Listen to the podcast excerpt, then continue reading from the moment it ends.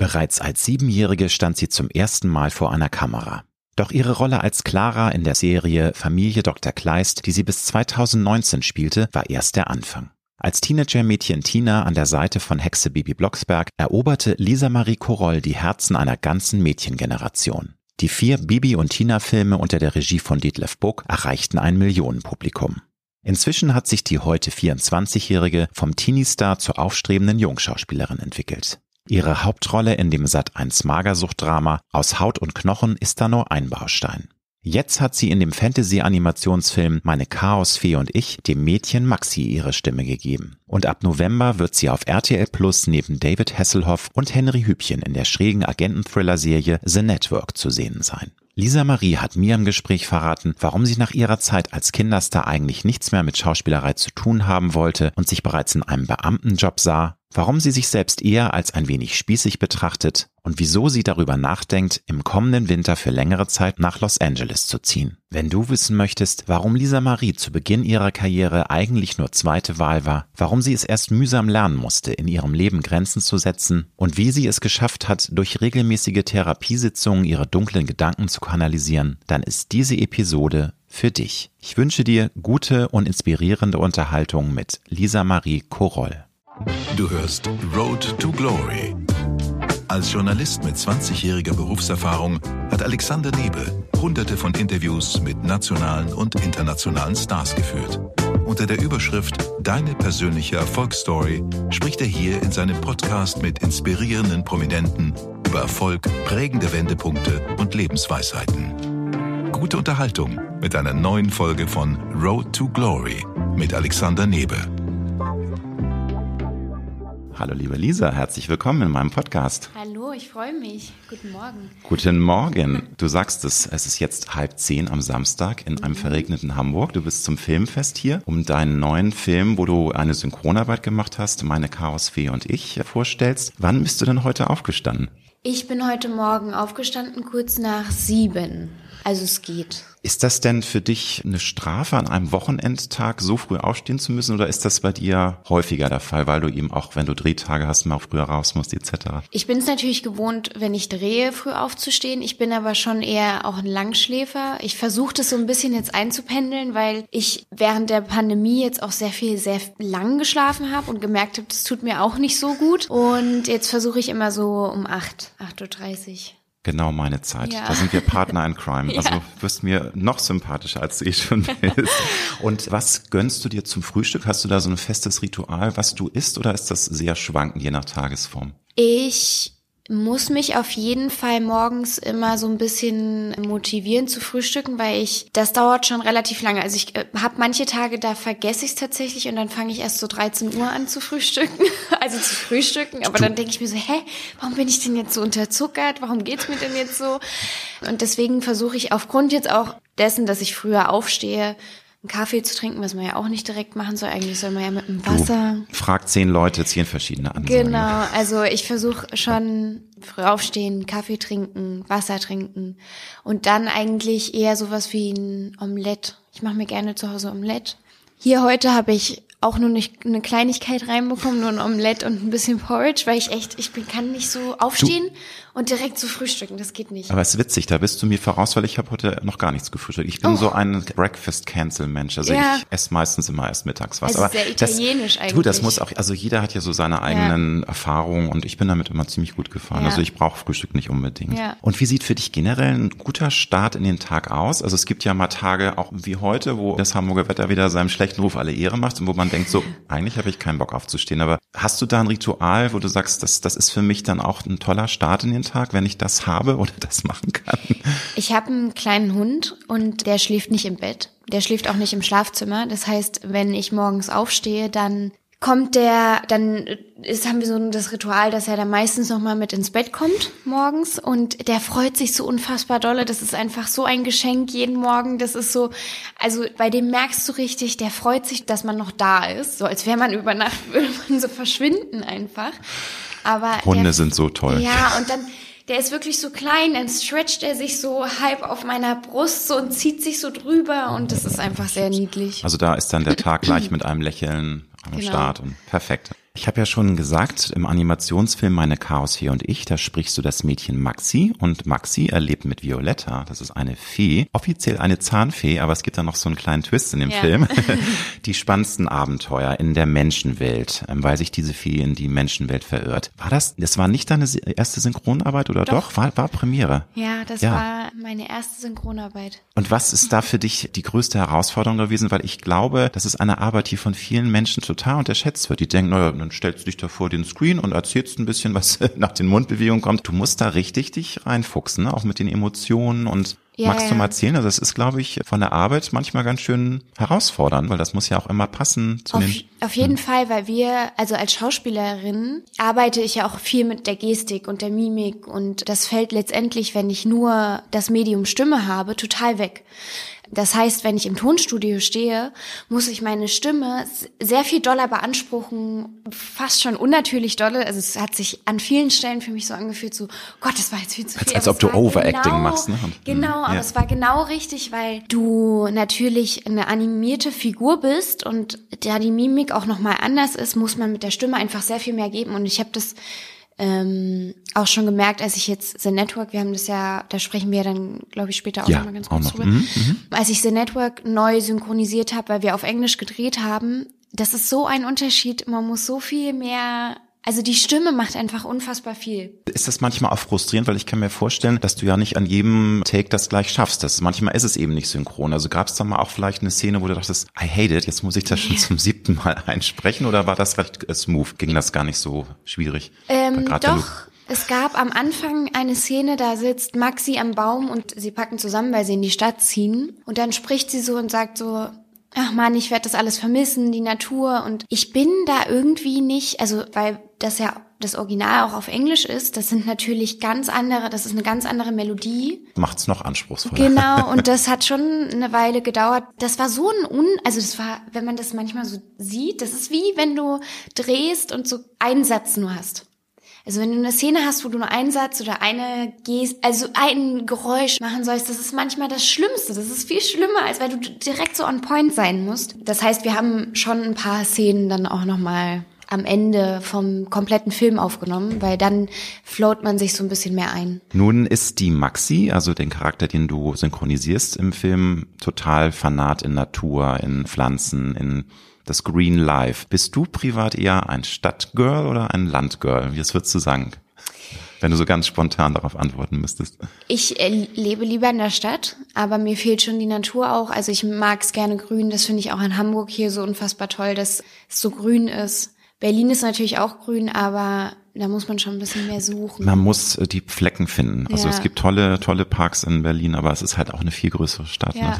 genau. Insofern. Und hast du als Mädchen, also als kleines Mädchen auch mal eine Phase gehabt, wo du tatsächlich an so Fabelwesen geglaubt hast, wie Feen oder irgendwas? Also ich habe tatsächlich auch an die Zahnfee geglaubt, weil ich kann mich an eine Situation erinnern, da ist mir der erste Milchzahn rausgefallen und ich war bei meiner Oma und ich bin am nächsten Morgen aufgewacht und man legt den ja dann so unter das Kissen und wartet dann darauf, dass man am nächsten Morgen ein Geschenk bekommt. Und ich hatte dann ein Schleichpferd unterm Kissen und ich dachte so, wie kann das sein? Das kann gar nicht meine Oma gewesen sein, weil wie soll die das wissen, dass mir heute genau der Zahn rausfällt? Und da dachte ich mir so, es muss auf jeden Fall Feen geben. Süß. Und wie alt warst du da? So vier, fünf, ne? Oder so ganz klein? Wann verliert man denn seine Milchzähne? Ist man da sechs? Oh Gott, aber so, ich glaube fünf, glaube, sechs, so ne? Fünf, sechs, ja. ja ne? Und irgendwann merkt man dann, es gibt da gar nicht solche nee. Fabelwesen. Das ist voll gemein. Vor allen Dingen, es kommt ja auch nichts beim zweiten Zahn. Es ist ja nicht so, dass beim zweiten Zahn nochmal ein Geschenk drunter ist. Das ist eine gute Überleitung zu deiner Kindheit. Du bist heute 24 Jahre jung. Mit was für Gefühlen denkst du an diese Zeit zurück? Weil jeder hat ja so bestimmte Assoziationen. Viele sagen, es ist einfach eine super tolle Zeit gewesen. Klar, es kommt die Teenagerzeit, die ist bei vielen nicht so sexy, da hat man schon seine Struggles. Ja. Aber was würdest du sagen, ja, war alles toll, weil du hast ja jetzt auch keine ganz normale Kindheit gehabt. Du hast ja sehr früh schon gearbeitet im Fernsehen, hast die ZDF-Serie Familie Dr. Kleist mhm. gemacht. Wie sind so deine Erinnerungen? Was war vielleicht das besonders Schöne oder? Meine Kindheit Kindheit, ich war viel draußen, weil ich ja ursprünglich aus Thüringen komme und wir ein sehr großes Haus hatten mit Garten, äh, mit sehr großem Garten und es war einfach toll. Ich hatte ein eigenes Pferd. Wir hatten immer ganz, ganz viele Tiere auch. Also ich hatte Meerschweinchen, Hasen, Kanarienvögel, alles, was man sich vorstellen kann und was Kinder glücklich macht. Und ich hatte einfach, das was für mich total toll war, ich hatte halt die wunderbare Möglichkeit, dass ich neben der Schule noch gedreht habe. Und das war für mich toll, ohne diesen Druck zu verspüren, dass jetzt irgendwie meine Eltern von mir erwartet haben, dass ich diesen Schritt oder diesen Weg weitergehe. Weil als dann letztendlich die Anfrage damals für Bibi und Tina kam, als ich 15 Jahre alt war, da hatte ich eigentlich auch schon gesagt, so nee, ich möchte nichts mehr mit Schauspiel zu tun haben. Das ist interessant, also weil mich dieses diese Casting-Situation und dieses Zurückweisen, also ich war zum Beispiel damals für die frechen Küken auch im Casting, das war so ein Spinner von den frechen Hühnern. Und da war ich so zwölf Jahre alt und ich weiß noch, wie was für ein Horror das war. Das war so ein Raum, wo ganz viele Mütter mit ihren Töchtern saßen und eine ganz angespannte, feindselige Stimmung und Klar, ich hatte es war ganz so Competition, ne? So, Ja, hm. richtig, richtig krass, so wie man das aus den Dokus kennt, so wenn so amerikanische ja, diese Beauty Contest, ne? genau. Und die, Sta die Stage Moms sind dann da alle Ja. ne, vor Ort oder wie, wie Ja, heißt ja. heißt das nicht? Ich glaube Stage Stage Moms Ja, ist das der ja, ja. Begriff, wenn Das die Mütter so unbedingt. Ich bin jetzt nicht ganz sicher, ich bring, bring's vielleicht auch durcheinander. Es gibt ja auch Helikopter Moms, aber das ist was anderes.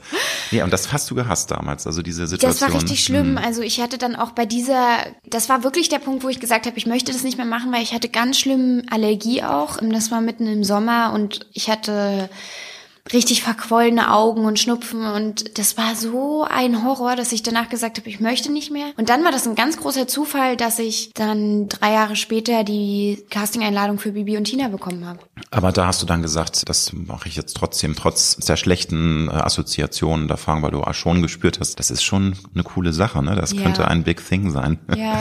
Aber äh, wolltest du denn, wann, wann ging das denn los mit dieser Ambition, Schauspielerin zu werden? Du hast, wann ging das los mit äh, Familie Dr. Kleist? Wie alt warst du da? Fünf oder sechs oder? Sieben, Sieben. ja. Und war das schon als drei, vierjährige irgendwie zu sehen? Die Lisa, die hat Talent und die macht so ein bisschen äh, Stage äh, Perform und ist dann Weihnachten macht sie Entertainment für die Familie oder wie kam das? kannst, kannst du das noch äh, irgendwie jetzt, ähm, dich daran erinnern, ob du, wann du das erste Mal auch so dieses Gefühl hast, ja, das, das ist toll und das macht mir Spaß und das möchte ich auch gerne dann dauerhaft machen, ne? Weil es ist ja, jeder hat ja seine eigenen Berufswünsche. Also bei mir war es tatsächlich nicht so, dass ich unbedingt ins Rampenlicht wollte. Also ich hatte das schon so mit Klassenkameradinnen oder auch mit meiner Schwester, dass man dann so, keine Ahnung, wie man das kennt, wie das einige Kinder gemacht haben. Ja, ihr, ihr müsst euch jetzt hinsetzen und dann führen wir euch was auf. Und das war ja auch zur Zeit als Popstars. Popstar? Ja, Pop- Wie- Popstars, Nee, Pop- wie, oder- wie heißt es? The Dome. The Dome. Als das Legendäre noch im äh, Fernsehen lief und Die CDs waren immer Knaller und Genau. Und das war ja so die große Zeit von No Angels und Britney Spears und Shakira und was weiß ich und Sugar Babes. Und dann haben wir uns schick angezogen und haben vorgeführt und haben getanzt. Und ich weiß auch, dass wir einmal so bei den Schrebergärten so eine Aufführung gemacht haben. Das war auch ganz witzig. Es war schlimm. Es war richtig schlimm, weil ich gemerkt habe, das ist absolute Horror für mich. Ich hasse dieses in, vor Leuten stehen und dann so performen müssen. Und dann habe ich gesagt, also es war jetzt nie so, dass ich unbedingt in die Öffentlichkeit wollte. es ist dann einfach, hat sich dann ergeben einfach. Ne? Genau, und auch als ich dann ganz lange Familie Dr. Kleist gemacht habe, dachte ich danach noch so, ja, ich werde jetzt irgendwie, was wollte ich werden? Erst äh, Tierärztin und dann sowas wie Rechtspflegerin, Rechtspflegerin, genau. Wow, das hört sich ja etwas dröge an, wenn man das Also das war so, da war ich glaube ich in der zehnten Klasse Witzig. oder neunte, Ja. wo man dann so ein Praktikum machen musste und dann ähm, habe ich gesagt, ja, ich werde jetzt Rechtspflegerin, weil das, ich komme halt, also ich hasse immer diese Fragen, das stell, manche Zeitungen stellen ja immer noch sehr, sehr gerne so wie ja Ost-Westen und bla bla bla.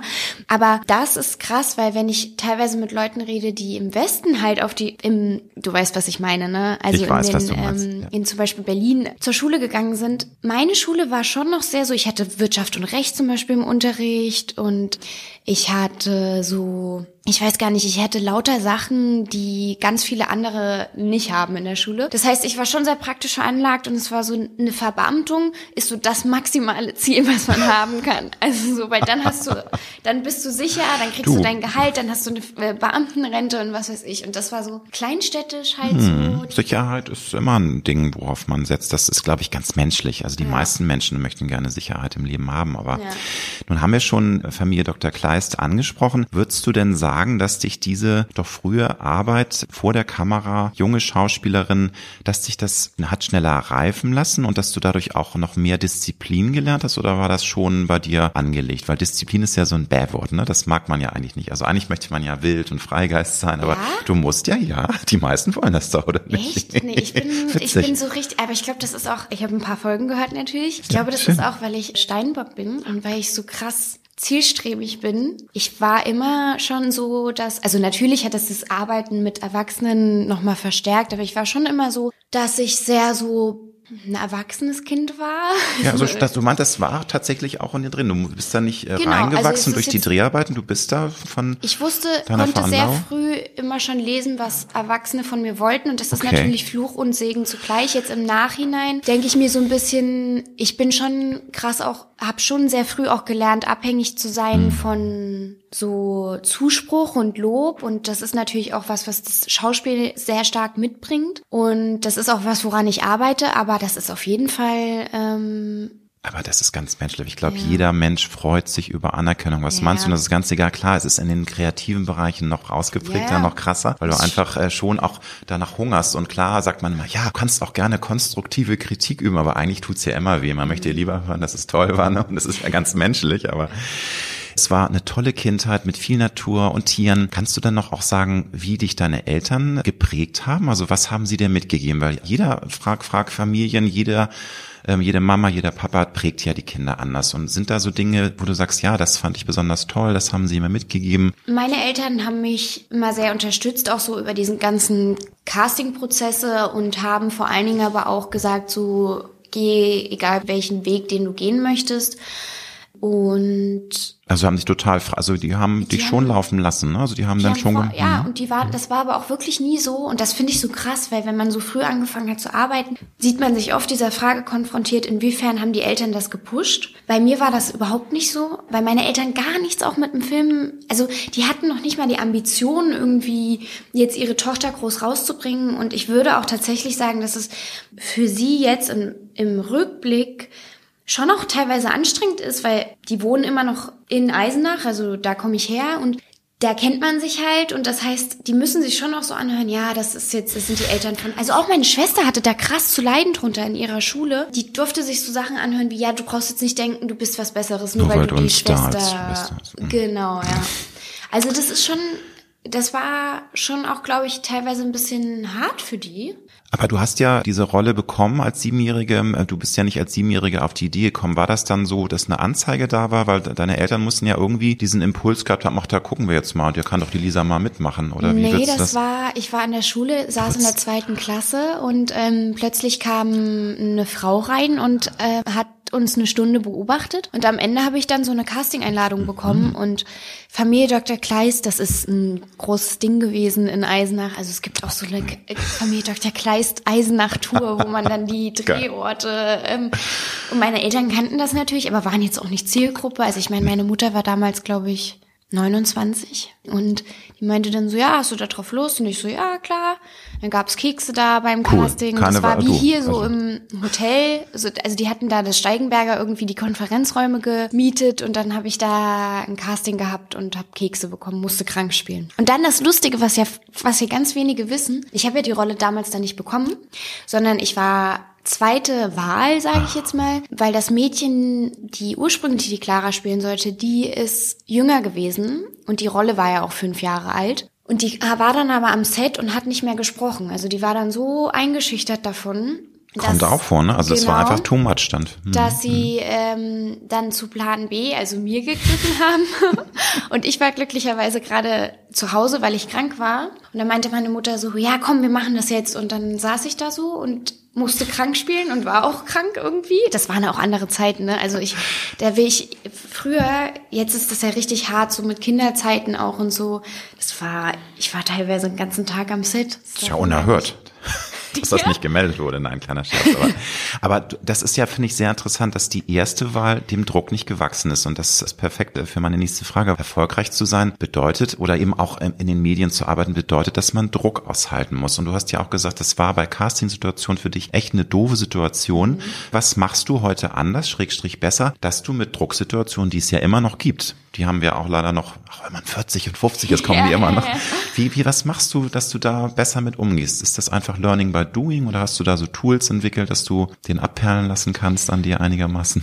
Also ich glaube, einerseits natürlich ist der Weg, den ich bisher gegangen bin, das gibt mir eine Sicherheit und da kann ich mich auch schon besser drauf verlassen. Es ist immer noch so, dass ich auch nicht komplett frei bin, zum Beispiel von diesem Hochstapler-Syndrom. Also ich denke die ganze Zeit so, wenn ich manchmal Leute treffe, die ich so mega cool finde und so krass erfolgreich sind, denke ich mir so, was, was sehen die denn in mir? Ich verstehe das gar nicht. Also, und das setzt mich dann krass unter Druck. Aber zum Beispiel bei Casting-Situationen ist es so, dass ich weiß, wie ich mich vorbereiten muss. Ich kann darauf, ich habe ein Coaching gemacht mit einer ganz tollen Schauspielcoachin, die ein sehr gutes System für mich erarbeitet hat. Das heißt, ich kann die Rollen ganz, ich bin so ein sehr analytisch nicht, aber sehr so praktischer Mensch. Ich zerlege mir dann die Szenen und das versuche ich zu machen. Und ansonsten, ich lerne ja die Leute, also ich, die, die meisten CasterInnen kenne ich mittlerweile. Das heißt, das ist jetzt auch nicht mehr so ein krass aufgeregt sein.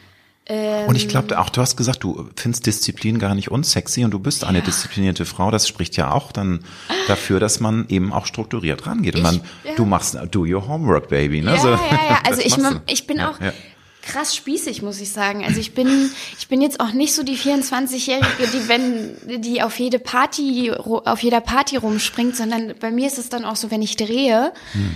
ich trinke abends keinen Alkohol mehr. Ich ähm, gehe um, gehe um 10 ins Bett, während andere irgendwie noch, keine Ahnung, die auf den Tischen tanzen. Ich bin da sehr boring, muss ich sagen. Aber du, jeder muss ja das selber sehen und ich kann mir vorstellen, wenn es mal richtig was zu feiern gibt, dann kannst du auch mal Ja. feiern. Ne? Du hast ja jetzt auch schon große Schritte gemacht, dich vom Kinder- und Teenager-Star hin zur jungen, starken Frau, zur Schauspielerin zu entwickeln. Das ist ja nicht immer leicht, weil du hast natürlich als Kinderstar angefangen, dann hast du diesen Riesenerfolg mit den Bibi und Tina-Filmen gehabt. Jetzt bist du sogar auch in einer internationalen Produktion zu sehen, nämlich in der Actionserie C Network. Würdest du sagen, dass das jetzt für dich auch ein Baustein ist, dass du sagst, ja, das ist für mich auch ein Signal, ich bin auf dem richtigen Weg, weil nochmal, es ist ja eine Transformation und manchmal schaffen es halt Teenie-Stars nicht oder Teenager-Stars sich zu entwickeln. Bist du da heute an einem ziemlich guten Punkt, auch eben mit The Network? Also The Network und auch die Projekte, die ich dieses Jahr noch gedreht habe, das ist schon auf jeden Fall für mich ein großer Meilenstein gewesen, weil genau das, was du auch sagst. Also ich hatte dann mit natürlich zu kämpfen, dass ich mich nach Bibi und Tina, was auch absurd ist, noch mal krasser beweisen musste, dass ich quasi ich sag immer so salopp, aber dass ich nicht nur gut aussehe und dass ich irgendwie Kinderfilme machen kann, sondern dass auch ein bisschen mehr in mir steckt. Und das würde ich sagen, das ist mir jetzt gelungen, aber es ist natürlich immer noch, also die, die Schauspielbranche ist so, ist die ganze Zeit so krass in Bewegung. Und ich freue mich einfach, dass ich Leute um mich herum habe, die an mich glauben, die mich unterstützen und mit denen dann auch solche Sachen wie The Network zum Beispiel zustande kommen. Das ist toll. Also, wo übrigens David Hasselhoff auch mitspielt, Ja. also das muss man ja erwähnen, die, die ist ja noch gar nicht angelaufen, die Serie, die kommt, glaube ich, jetzt im Oktober. In einem Monat. Einem Monat erst, also Genau, das ist am sehr, sehr 1. spannend. November. Also läuft bei dir und würdest du denn sagen, dass Bibi und Tina schon dein Meilenstein bisher war oder findest du, The Network ist jetzt da für dich nochmal so ein anderer Step oder sind das verschiedene Meilensteine, weil das ist ja in jedem, bei jedem gibt's Punkte in der Karriere, wo er sagt, das ist für mich jetzt schon ein sehr krasser Moment gewesen und der hat mich sehr nach vorne gebracht. Also Bibi und Tina hat auf jeden Fall war ein krasser Meilenstein und hat mir ganz viele Türen geöffnet und ich habe mit so tollen Menschen zusammengearbeitet. Also ich meine Detlef Book, Detlef Book, genau, äh, ja. Charlie Hü Hübner. Hübchen, sage ich Hüb- schon. Jetzt bei, wegen Henry Hübchen, Henry äh, bei Hübchen, The Charlie Network. Hübner, genau. ähm, und also ganz, ganz vielen tollen Menschen. Aber ich glaube, es sollte nicht Ziel für mich sein, jetzt zu versuchen, das entweder zu ersetzen oder zu übertrumpfen, weil das wird nicht funktionieren. Das ist einfach, Nein, das steht für sich, ne? Das, das steht komplett für sich. Das ist auch, das wäre auch so wie, wenn ich jetzt wirklich Äpfel mit Birnen vergleichen würde. Weil Kinderfilm ist auch nochmal so, das hat eine ganz andere Zugkraft auch im Kino. Also das ist ich meine, die waren ja richtig Zauber super. Hits. ne? Ich glaube, Genau. bis zu zwei Millionen haben die gehabt, über, zwei über zwei Millionen. Das war Millionen, richtig toll. Also, Also, die waren insgesamt waren, also die waren so erfolgreich, das ist mit einem anderen Publikum ist es so unfassbar schwer wieder zu schaffen. Das ist aber auch nicht Ziel. Also mein Ziel ist eher tolle Geschichten zu erzählen beziehungsweise zu sp spielen zu dürfen und da bin ich auf einem sehr sehr guten Weg. Ich muss eine Klatschfrage stellen ja. zu dem Bibi und Tina Film. Interessiert wahrscheinlich auch deine jungen Fans. Hast du mit Lina Larissa Stahl, die ja deine Co-Star war, ähm, hast du da bis heute eine Freundschaft aufrechterhalten können oder ist das so, dass man äh, während den Dreharbeiten ist man total eng, man mag sich aber irgendwann äh, gehen auch die Wege auseinander, was ja ganz menschlich sein kann. Bist du mit ihr ein bisschen befreundet oder ist das hat sich das auseinanderdividiert? Nee, nee, wir sind noch im Kontakt. Also okay. Also wir, ich habe sie jetzt auch am Anfang der Woche auch erst gesehen, äh, in Berlin bei einer Veranstaltung. Wir sind natürlich nicht mehr so eng, wie wir das vor, ich muss sagen, das ist jetzt mittlerweile auch der Überleg erste, ist neun Jahre ja. her. Also fast krass. zehn Jahre, das ist schon richtig krass. ähm, dass Aber sie führten sehr erfolgreiches Leben als Musikerin und lebt, glaube ich, auch mittlerweile in Hamburg, wenn ich das hm. richtig. Aber wir sehen uns auf jeden Fall okay, und ich freue mich auch, also sie zu sehen. Sie freut mich, äh, sich auch mich zu sehen. Du bist ja auch ein Social Media Star, muss man sagen, also eine Influencerin, hast über 400.000 Follower bei Instagram. Ist es auch mit dem Älterwerden was Schönes? Also nicht falsch verstehen, du bist 24-jährig und du bist blutjung und älter werden ist immer nur in einer Relation gesehen. Fällt es dir heute auch leichter, so ein bisschen da Druck runterzunehmen? Weil ich glaube, das ist gerade für Teenager-Mädchen und für junge Frauen mega krass vom Druck her. Jeder guckt immer, du brauchst auch nur was, einen falschen Satz posten, sofort kommt ein Shitstorm, alle durchleuchten dich. Hast du da einen Weg gefunden, das vielleicht einfach besser an dir abprallen zu lassen, weil ich kann mir vorstellen, das ist so krass. Also du bist, äh, ne, alle Mädchen schauen, mhm. was macht die Lisa? Wie gehst du damit um? Hat sich das in den Jahren entwickelt? Hast du da auch vielleicht durch die Erfahrung einfach einen Weg gefunden? Weil ne, Social Media ist toll, ist ein super Werkzeug, aber es kann auch manchmal ein Pain in the Ass sein, muss man einfach sagen. Ja, das stimmt. Also ich bin auf jeden Fall sehr viel vorsichtiger und privater geworden. Also wenn ich mir überlege, was ich früher so die ganze Zeit gepostet und geteilt habe, da würde ich gerne, also man weiß es natürlich nicht besser oder man, jetzt im Nachhinein weiß, ich, weiß ja, man es immer besser, aber man muss Erfahrungen machen. Genau. Ich hätte gerne früher mich, hätte gerne, würde gerne jetzt zurückreisen und sagen so, nee, mach das nicht, weil das, Alles löschen. das musst du gar nicht machen und das, damit suchst du die ganze Zeit nur Aufmerksamkeit nach außen und das wird dir nicht helfen, die Bestätigung zu bekommen und so. Also das hat sich auf jeden Fall schon gewandelt.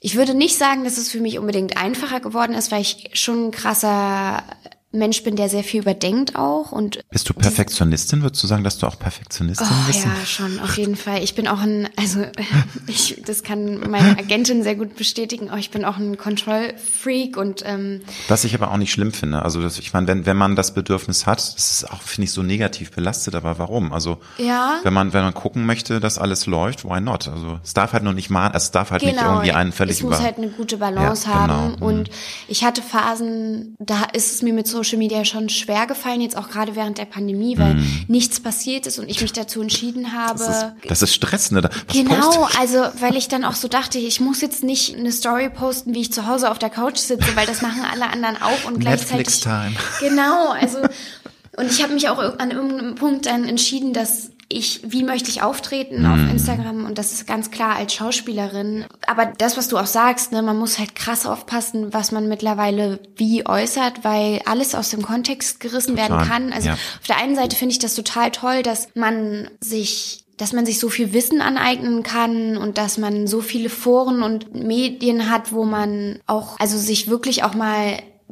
gerade jetzt so bei, wenn wir über Black Lives Matter äh, sprechen oder auch jetzt über diesen ganzen Konflikt im Iran, man kann zu sehr viel Wissen kommen, aber man es ist gleichzeitig auch ein echt heißes Eisen geworden, so dass man muss aufpassen, dass man sich nicht dran verbrennt. Ja, es ist manchmal finde ich es ein bisschen schade. Also ich finde viele Entwicklungen gut, aber es ist mir manchmal mit der Cancel Culture zu heftig. Klar, es gibt Dinge, die sind No-Go, aber manchmal denke ich mir, Leute, macht euch ein bisschen lockerer. Aber ja. ne, das ist also, also mir ist es manchmal ein bisschen zu krass, weil es tut mir manchmal auch um die Leute leid. Die haben das gar nicht böse gemeint. Dann ist da ein Riesenalarm, wie du schon sagst. Es ist halt schwierig, wenn du dann zwei Sätze schreibst. Es ist anders, als wenn du da dich richtig zu äußerst genau, und das also klar letztendlich legst, könnte ne, was man du jede jedes Zitat jetzt hier auch aus dem ja, total. Ähm, ich bin ich bin total langweilig, mache ich als Headline. Ja, genau. Kleiner Scherz. Ähm, aber sowas zum Beispiel, das ist natürlich, kann natürlich krass schnell gefährlich ja, werden. Ja. Aber ich glaube, wir sind da auch gerade in der Zeit, wo sich das so ein bisschen einpendelt, also wo das, wo es ins eine Extrem schwingt, wo man alles so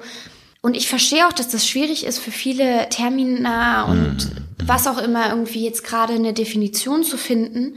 Aber ich glaube, das wird sich auch einpendeln. Ich glaube auch. Also auch wenn wir über sowas reden wie zum Beispiel Amazon hat ja jetzt dieses Jahr diese Policy eingeführt. Ich finde das auf der einen Seite total toll, aber auch das hat Nachteile und auch da muss man schauen, inwiefern grenzt das vielleicht sogar noch mal mehr aus, als dass es inkludiert und wie, wie, inwiefern macht das noch mal mehr auf die Unterschiede aufmerksam, anstatt dass man eigentlich an ja was Tollem zusammenarbeiten möchte. Das ist aber auch gefährlich, weil man darf natürlich auf der anderen Seite auch nicht sagen, so dieses typische, ja, ich sehe keine Farben und ähm, für mich sind alle Menschen gleich. Das ist natürlich auch eine krasse Negierung von Problemen. Und ich glaube aber, dass sich das einpendeln wird. Ich glaube auch, hast du auf den Punkt gebracht, das Pendel ist jetzt gerade ganz krass in die extremen so woke Cancel Culture, ne, was ich nicht so toll finde, aber ich glaube, das wird sich tatsächlich alles so ein bisschen ja.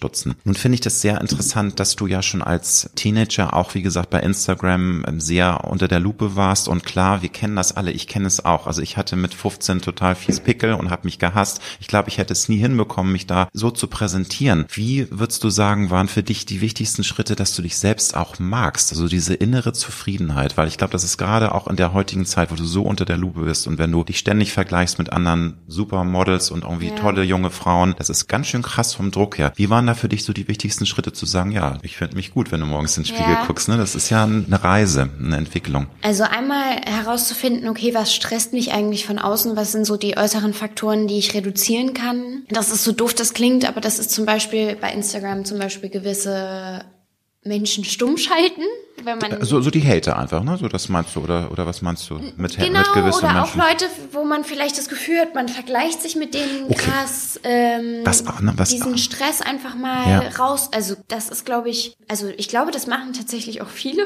Du, das mache ich auch. Also teilweise auch. Also ich meine, Twitter ist ja auch wieder so eine ja. Sache für sich. Eigentlich ist Twitter finde ich ganz schrecklich, weil du immer negative Energie kriegst. Also das ich zum Beispiel gar nicht. Nee, ich werde das auch. Ich glaube, ich werde es jetzt wieder löschen, weil du hast ständig liest du irgendwelchen Mist und ja. ich habe das schon, dass ich dann Leute, die ich doof finde, die werden dann auch irgendwie ausgeblendet. Aber es ist ja Quatsch, du willst ja auch nicht deine eigene Bubble irgendwann erschaffen. Das ist dann auch wieder gefährlich. Genau. Wenn du nur noch seine Wohlfühl, genau. ne, dann musst eben auch lernen, dass Menschen dich auch doof finden können. Ne? Und dass es nicht immer Zuspruch gibt. Ähm, aber ich finde es dabei aber einfach auch wichtig zu sehen, okay, was passiert jetzt, wenn ich XY mir anschaue jeden Tag? Was macht das mit mir und was letztendlich für negative Rückschlüsse, zu was für negativen Rückschlüssen führt das bei mir? Und sind die dann letztendlich notwendig oder, also vergleichen bringt ja auch wirklich wenig. Nee, es ist ganz furchtbar. Das Glück ist tot, ist der Vergleich. Genau. Ist ein genau. alter Spruch, aber er ist sehr viel Wahres ja, dran, weil du findest, stimmt. du, also, du findest immer Leute, die toller, erfolgreicher, schöner, heißer, was weiß ich nicht sind. Die Welt retten trotzdem alles perfekt und nur wissen wir ja alle, Social Media ist einfach eine Scheinwelt. Das genau, ist halt, das, das sind nur halt, Momentaufnahmen, ja. ne? Und insofern. Wann würdest du denn sagen, wann hast du dich zum ersten Mal so angenommen, wie du bist? Weil, also bei mir war das echt eine lange Reise. Also ich würde sagen, ich habe lang gebraucht bis Mitte 20 ungefähr. Vorher war es echt ein Struggle und mega gehadert mit mir und, und ich sehe mhm. doof aus. Und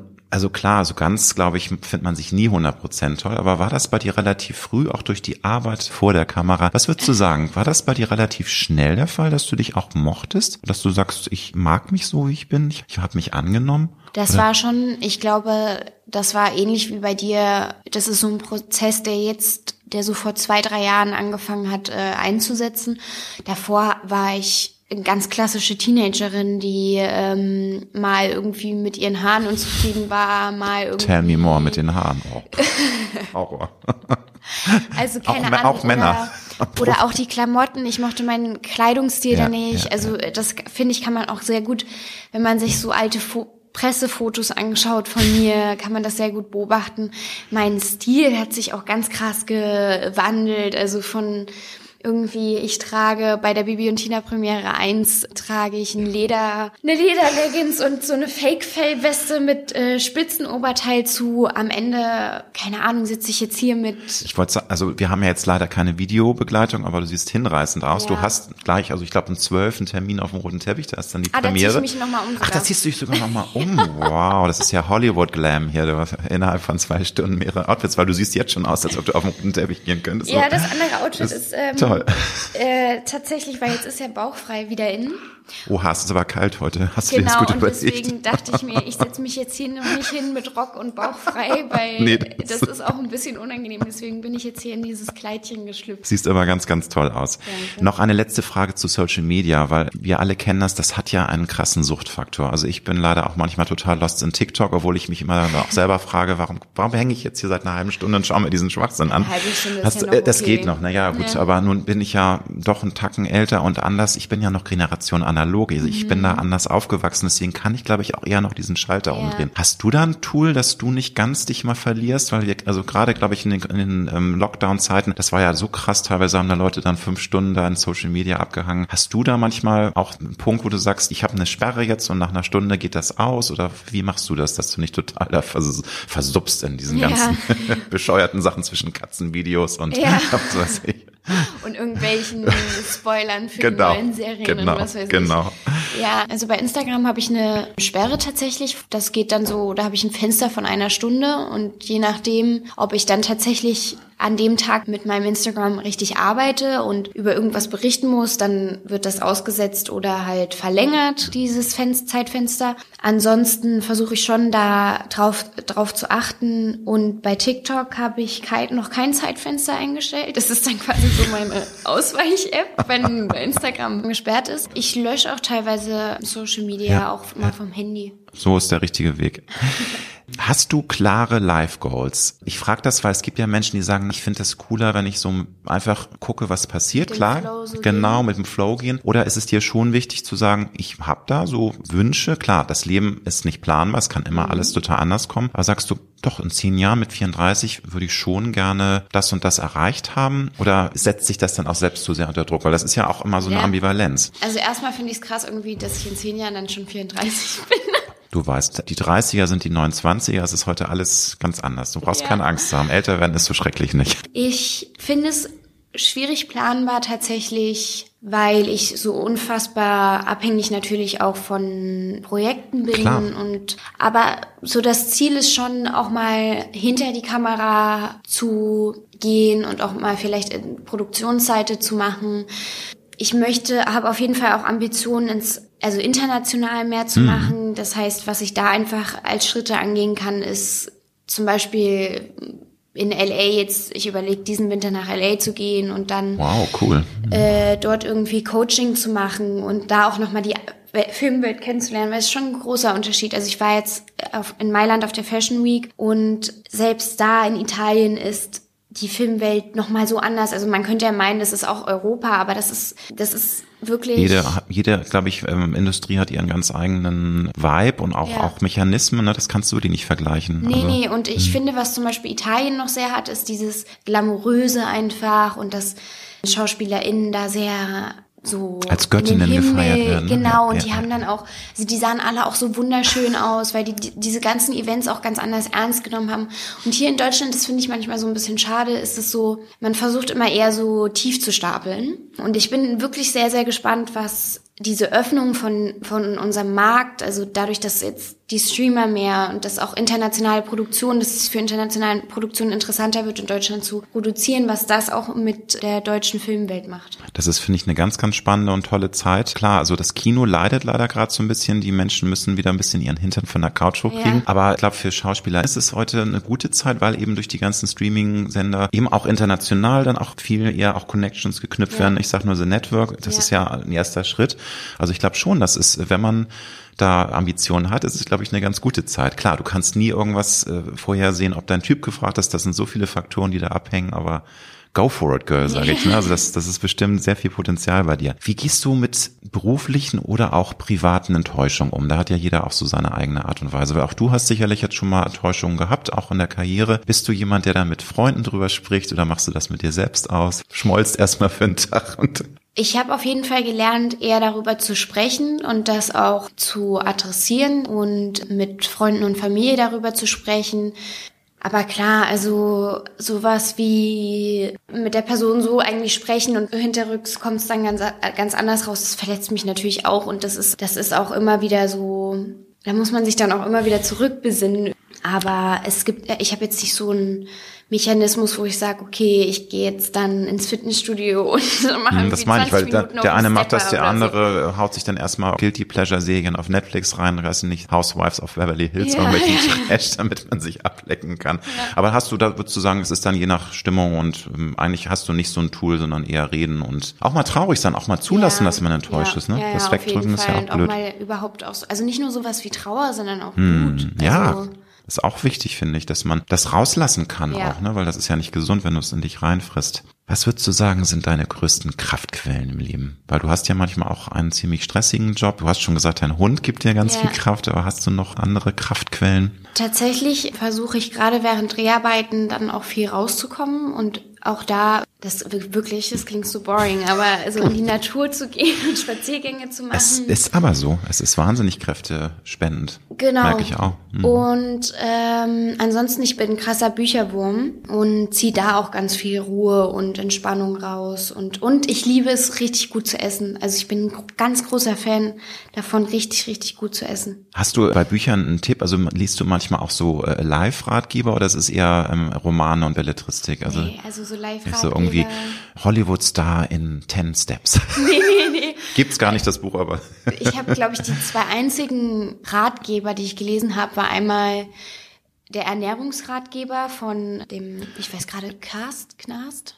Keine Ahnung, ich kann ja nur sagen, ich habe bei mir zu Hause, glaube ich, 20 Ernährungsratgeber ja. stehen und ich habe nie irgendwas davon umgesetzt. Und dann von Stefanie Stahl, das Kind in dir muss Heimat finden. Das waren Aber die einzigen, ansonsten, ansonsten eher Romane. gerne ja, und auch so historische Romane hätte ich gar nicht gedacht. Aber irgendwann hatte mir ein Freund mal gezeigt, das heißt Wölfe. Das ist von Hilary Mantel. Die ist jetzt gerade verstorben leider, aber die hat so über den englischen Hof während Henry des ich glaube, oh Gott, des Achten oder so, der die ganze Zeit seine Frauen ausgewechselt hat. Ähm, er hat, glaube ich, auch Frauen hinrichten lassen. Genau, ja, ja, ja. Das war, war ein ganz krass. böser Mann. Das sind ich glaub, ganz so. tolle Bücher, ja. weil sie quasi in diese Sichtweise des Beraters geht und sowas liebe ich. Also da kannst du auch total drin versinken und hast auch die Aufmerksamkeitsspanne, weil ich habe gelesen, dass auch durch Social Media die Menschen immer kürzere Aufmerksamkeitsspanne ja. haben und dass es denen krass schwerfällt, einfach mal 40 Seiten am Stück zu lesen, ohne nicht ständig aufs Handy zu gucken oder so.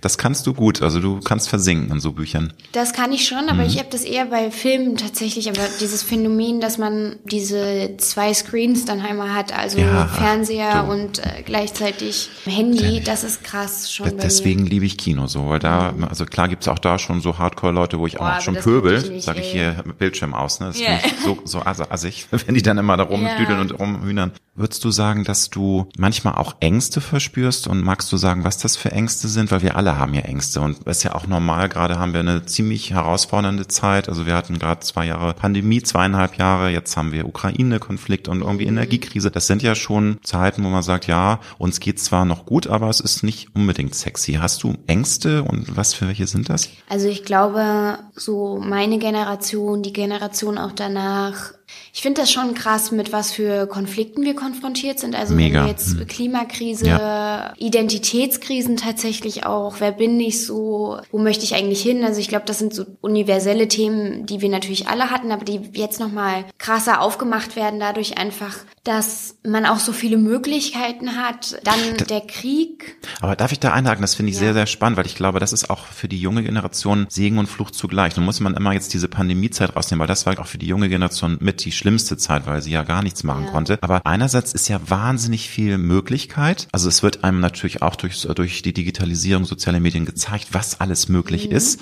Aber das blockiert einen ja auch, weil man, ich glaube, das war dann einfacher in den 70er und 80ern, wo es einfach noch ein bisschen kanalisierter war. Heute denkst du ja, ja, ich muss jetzt auch erstmal mit 18 nach Bali und nach Australien ja. und du hast dann so fast so wieder Druck durch diese unendliche Wahl der Möglichkeiten. Ja. Würdest du das bestätigen? Also das ist schon Voll, und ich bin auch total froh, dass ich irgendwie nicht vor dieser vor diesen Entscheidungen stand, mhm. zu wissen irgendwie mit, keine Ahnung, 18 oder 16, je nachdem, wann man aus der Schule rausgeht, was möchte ich werden, was möchte ich studieren, welche Ausbildung möchte ich machen. Und dann kommt halt auch einfach das alles, also diese ganzen Krisen, womit wir jetzt alle ja. konfrontiert sind, hinzu. Ich finde das schon, also klar, ich habe Ängste. Ich hatte auch Anfang des Jahres Angst. Ich war um, mich hat das total überrumpelt, dieses plötzliche, wir sehen uns jetzt wieder einer atomaren Bedrohung gegenüber. Das war für mich so. Und dann aber auch diese ganzen Naturkatastrophen. Ich finde das schon eine überwältigende Zeit und ich habe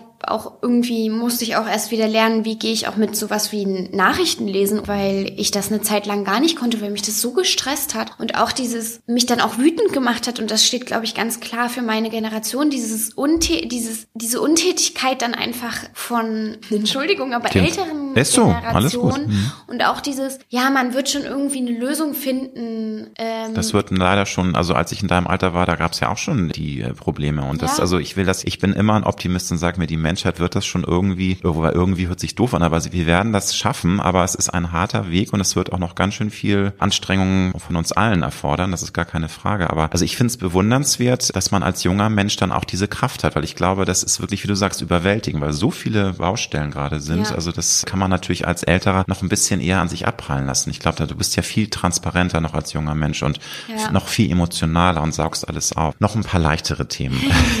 Wofür gibst du gerne Geld aus, wenn du dich mal selbst belohnen möchtest? Also was ist für dich so, wo du sagst, ach, wir alle gehen ja gerne mal shoppen und mhm. was, was shoppt denn Lisa gerne, wenn sie mal Bock hat? Tatsächlich, ich gehe seit, glaube ich, fast drei Jahren gar nicht mehr einkaufen. Also ich kaufe keinen Fast Fashion mehr, einfach weil ich jetzt für solche Events zum Beispiel, ich habe eine Stylistin, die zieht mich an. Für alle anderen Events könnte ich auch mir irgendwie Sachen organisieren, die ich dann mhm. zurückgebe und ich bin eher so gerade auf dem Trip, dass ich ganz viel aussortiere und äh, wiederverkaufe und irgendwie weiter verschenke und was weiß ich. Und wenn ich dann aber Geld ausgebe, dann ist es auf jeden Fall für Reisen, weil ich gerne einfach und da bin ich auch, glaube ich, also ich möchte gerne gut reisen und ich weiß auch dann dafür habe ich auch gearbeitet und da möchte ich mir einen gewissen Luxus dann irgendwie auch gönnen und halt einfach essen. Also ich gehe auch super gerne, dann nochmal, ich gehe super gerne sehr Irgendwie sind wir in der Seele Partner, weil das sind genau die Dinge, die mich ja. auch total begeistern. Reisen und, und schönes Essen ist was ja. ganz, ganz Tolles. Welche schrägen Angewohnheiten hast du? Magst du uns was verraten, was dir nicht zu peinlich ist? Weil jede, also Marotten, ich weiß nicht, ob du das Wort Marotten kennst, es ist ja, so ein bisschen oldschool, deswegen habe ich es in schräge Angewohnheiten verändert. Ähm, ja, und zwar einerseits, bevor ich baden gehe, muss ich die Badewanne immer reinigen. Witzig. Also richtig so ja. das einerseits. Und ich habe meine Wohnung jetzt sanieren lassen und habe so eine begehbare Dusche jetzt.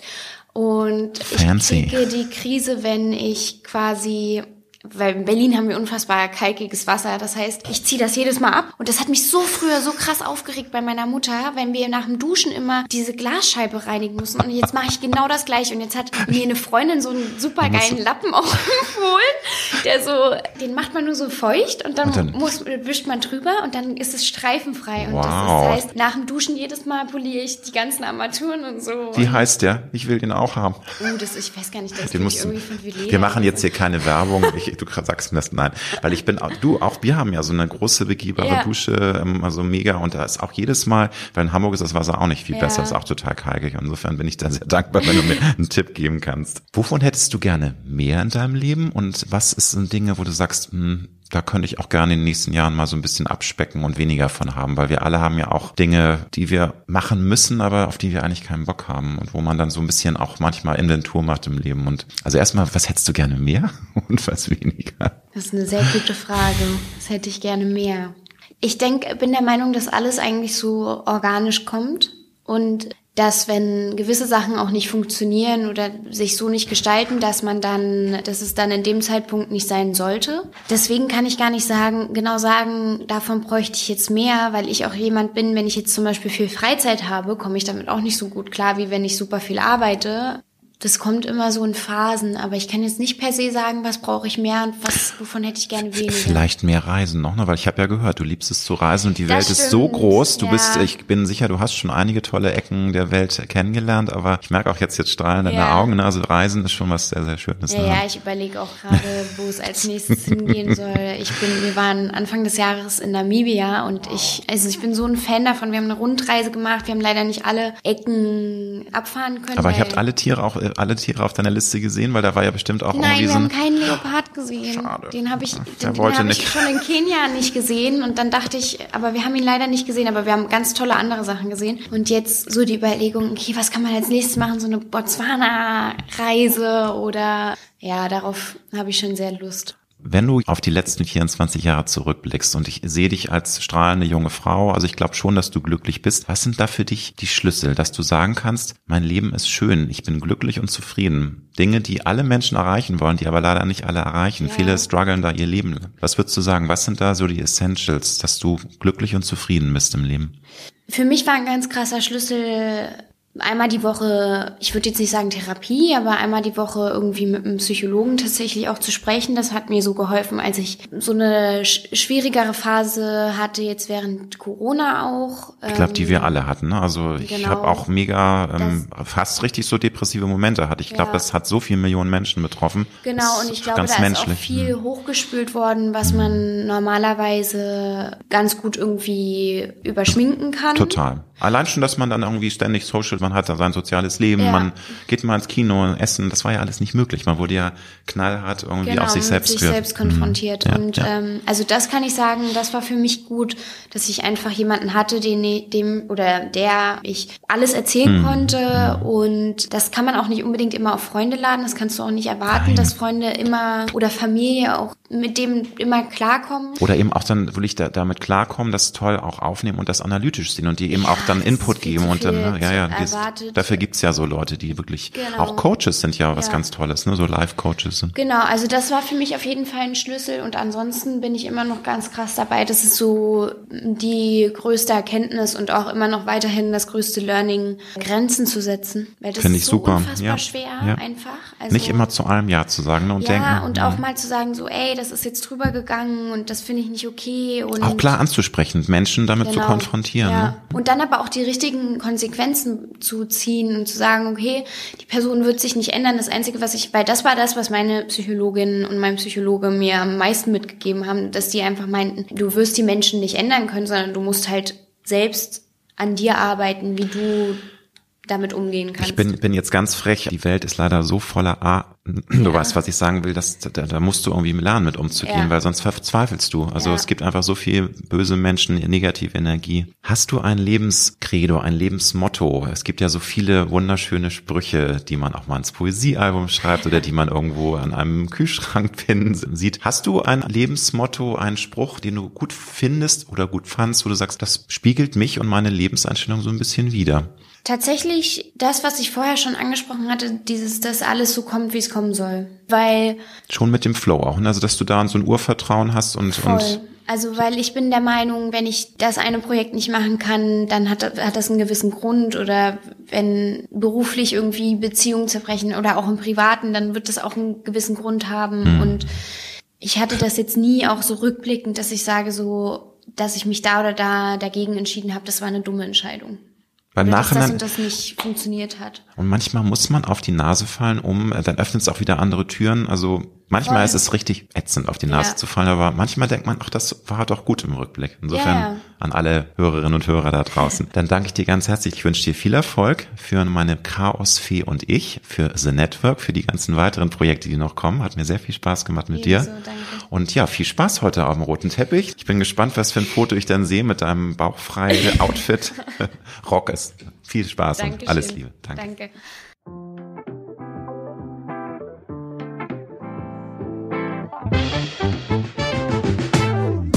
Das war Road to Glory. Wir hoffen sehr, dass es dir gefallen hat. Wenn du auch zukünftig keine Folge verpassen möchtest, dann abonniere jetzt diesen Podcast. Wir freuen uns, wenn du ihn weiterempfiehlst und auf Apple Podcast bewertest. Du hast Anregungen oder Vorschläge für zukünftige Gäste? Dann schreibe bitte an mail at alexander-nebe.com. Bis nächste Woche.